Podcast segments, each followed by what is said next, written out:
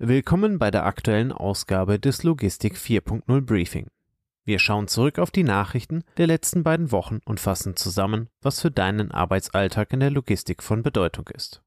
An dieser Stelle wieder herzlichen Dank an Professor Dr. Christoph Tripp für die Auswahl der News. Und los geht es. Amazon legt gute Zahlen vor. Der Online-Riese hat Zahlen für das erste Quartal 2023 veröffentlicht.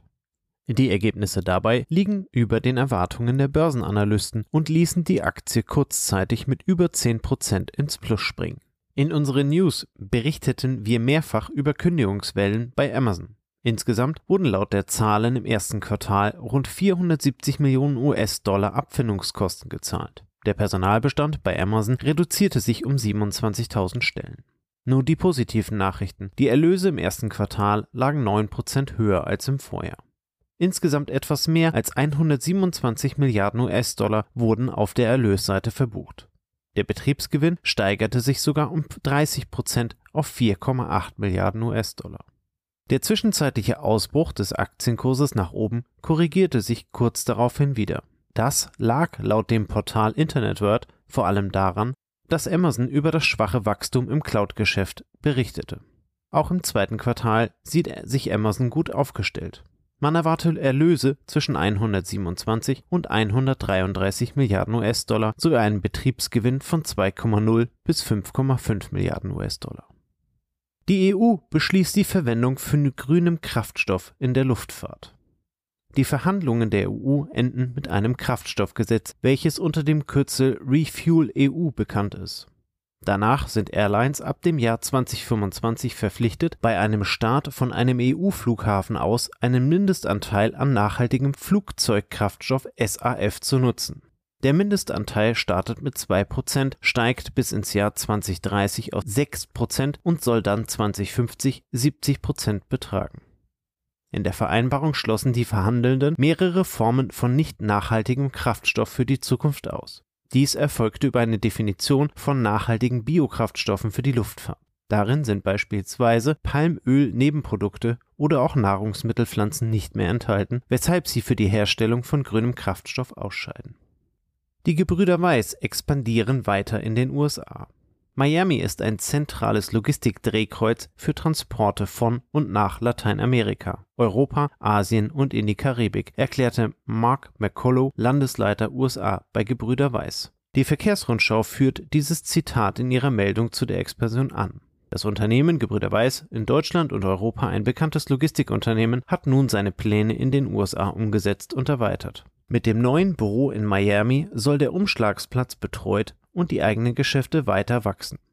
Miami gilt in den USA als die logistische Dreh- und Verteilscheibe für Importe aus Asien, die dann umgeladen und nach Mittel- und Südamerika weiter transportiert werden. Direkte Transporte aus Asien in diese Richtung gibt es bisher nur wenige. Seit 2017 ist das Logistikunternehmen Gebrüder Weiß bereits in den USA tätig. Man bietet dort neben Luft- und Seefrachtservices auch diverse weitere Dienstleistungen für die Kunden an. Mit Miami wurde nun die neunte Niederlassung eröffnet, die mit insgesamt 130 Mitarbeitenden die Geschäfte in den USA leiten. Und nun zur Zahl der Woche. Der Score ist heute 4,1. Den Score von 4,1 erreichte Deutschland gleich auf mit den Niederlanden, der Schweiz und Dänemark im LPI-Ranking der Weltbank. Die Länder belegten damit Rang 3 des Logistics Performance Index, der nach 2018 erstmals wieder veröffentlicht wurde. Deutschland verliert somit den Weltmeistertitel und gibt diesen an Singapur ab, das mit 4,3 Punkten führt. Rang 2 dahinter belegt Finnland mit einem Score von 4,2. Und nun noch die Veranstaltung für die nächsten Wochen. Vom 4. bis zum 10. Mai findet in der Messe Düsseldorf die Interpack statt. Fast 3000 Aussteller empfangen 170.000 Besucher aus 170 Ländern, um zu den Themen Packmittel und Wertschöpfung zu informieren.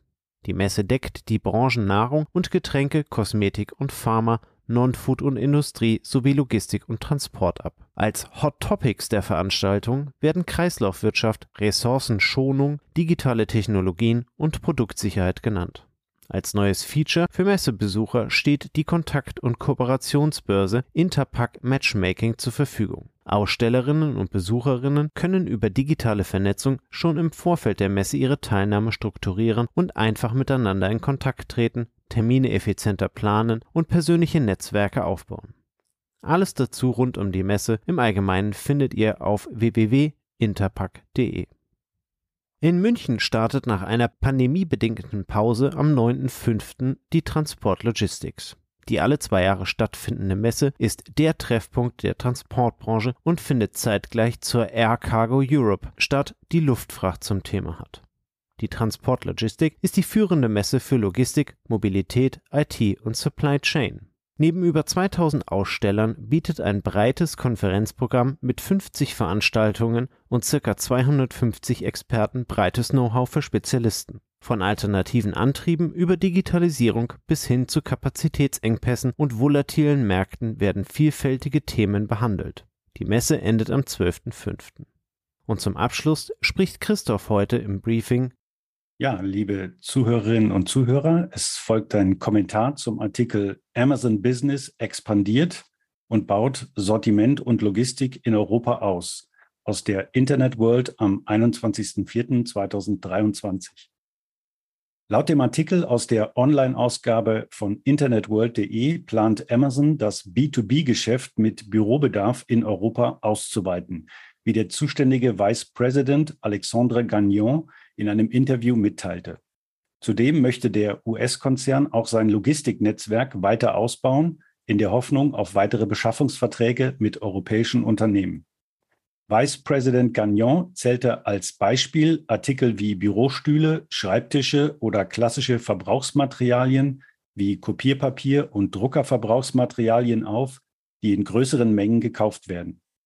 Das Unternehmen ist bereits in vielen Segmenten des Großhandels aktiv. Darunter sind unter anderem Bürowaren, Friseurartikel, Industrieprodukte, Medizinartikel, Lebensmittel und Getränke sowie Elektronik- und IT-Großhandelsprodukte.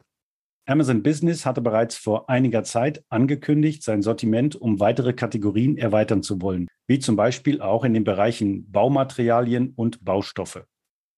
Der Marktplatz Amazon Business ist auf dem B2B-Markt spezialisiert und bietet Geschäftskunden B2B-spezifische Genehmigungsprozesse, Mengenrabatte, Nettopreise sowie Rechnungen mit ausgewiesener Umsatzsteuer und den Kauf auf Rechnung an.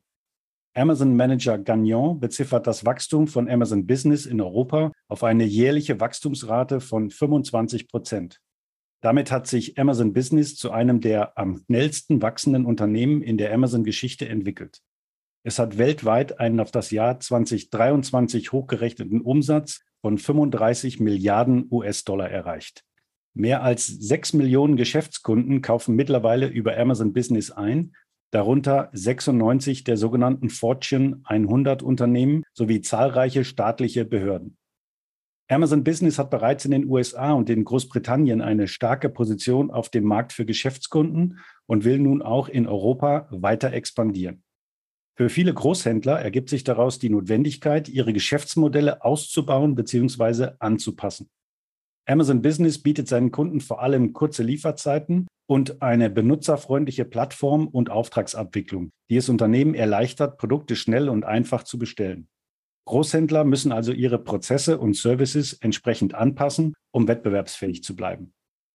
Wie im B2C-Geschäft ist Amazon Business dafür bekannt, aggressive Preisstrategien zu verfolgen, um neue Kunden zu gewinnen und Bestandskunden zu halten. Dies kann dazu führen, dass traditionelle Großhändler gezwungen sind, ihre Preise zu senken oder ihre Gewinnmargen zu verringern, um mit Amazon Business konkurrieren zu können. Zudem verfügt Amazon Business über ein nahezu flächendeckendes Logistiksystem in Europa, das es dem Unternehmen ermöglicht, Bestellungen schnell und effizient zu bearbeiten und auszuliefern. Insgesamt ist es offensichtlich, dass Amazon Business eine ernsthafte Bedrohung für Großhändler darstellt. Der Ausbau der Präsenz in Europa und die Erweiterung des Sortiments werden zweifellos zu einer Verschärfung des Wettbewerbs führen und die Herausforderungen für Großhändler erhöhen. Es ist jedoch auch wichtig zu betonen, dass Großhändler, die in der Lage sind, sich an die sich verändernden Marktbedingungen anzupassen und innovative Lösungen entwickeln, weiterhin erfolgreich sein werden. Besonders gefährdet sind meiner Ansicht nach jene Segmente des Großhandels, die bislang wenig digitale Präsenz und Logistikinfrastruktur aufgebaut haben. und somit noch nicht für die neuen Bedingungen des Onlinehandels im B2B-Bereich gerüstet sind. Traditionelle Großhändler, die sich nicht an die sich wandelnden Bedingungen anpassen können und nicht in der Lage sind, den Kunden eine benutzerfreundliche Plattform und schnelle Lieferungen anzubieten, werden mit hoher Wahrscheinlichkeit Schwierigkeiten haben, gegenüber Amazon Business und auch anderen E-Commerce-Plattformen wettbewerbsfähig zu bleiben. Auch Unternehmen, die in Nischen tätig sind und auf individuelle, auf Kundenbedürfnisse zugeschnittene Lösungen setzen, können durch das Angebot von Amazon Business in diesen Märkten unter Druck geraten.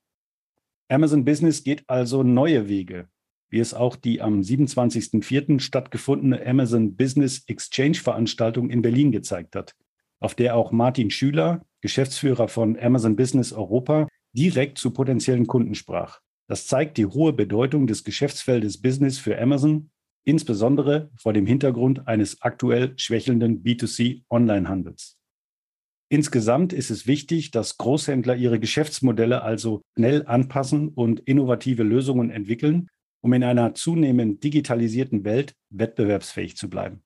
Dies erfordert Investitionen vor allem in Technologien, Logistik und Kundenservice, um Kunden ein optimales Einkaufserlebnis bieten zu können. Es gilt also das Motto analoge Kundennähe und digitale Umarmung.